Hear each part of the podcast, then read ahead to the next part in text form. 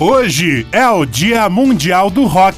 O santo do dia é Santo Henrique II. A lua é nova e o signo é Câncer. Estamos no centésimo nonagésimo quarto dia de 2021. Faltam 171 dias para acabar o ano o 13 de julho na história. Em 1501, a expedição marítima de Álvares Cabral regressa para Lisboa, após a descoberta do Brasil e da visita à Índia. Em 1901, Santos Dumont contorna a Torre Eiffel em Paris com um dirigível. Em 1923, o letreiro de Hollywood é oficialmente inaugurado nas colinas de Los Angeles. Em 1930, 13 seleções começam a disputa do primeiro campeonato mundial de futebol, realizado em Montevideo, no Uruguai. Em 1954, morre a pintora mexicana Frida Kahlo.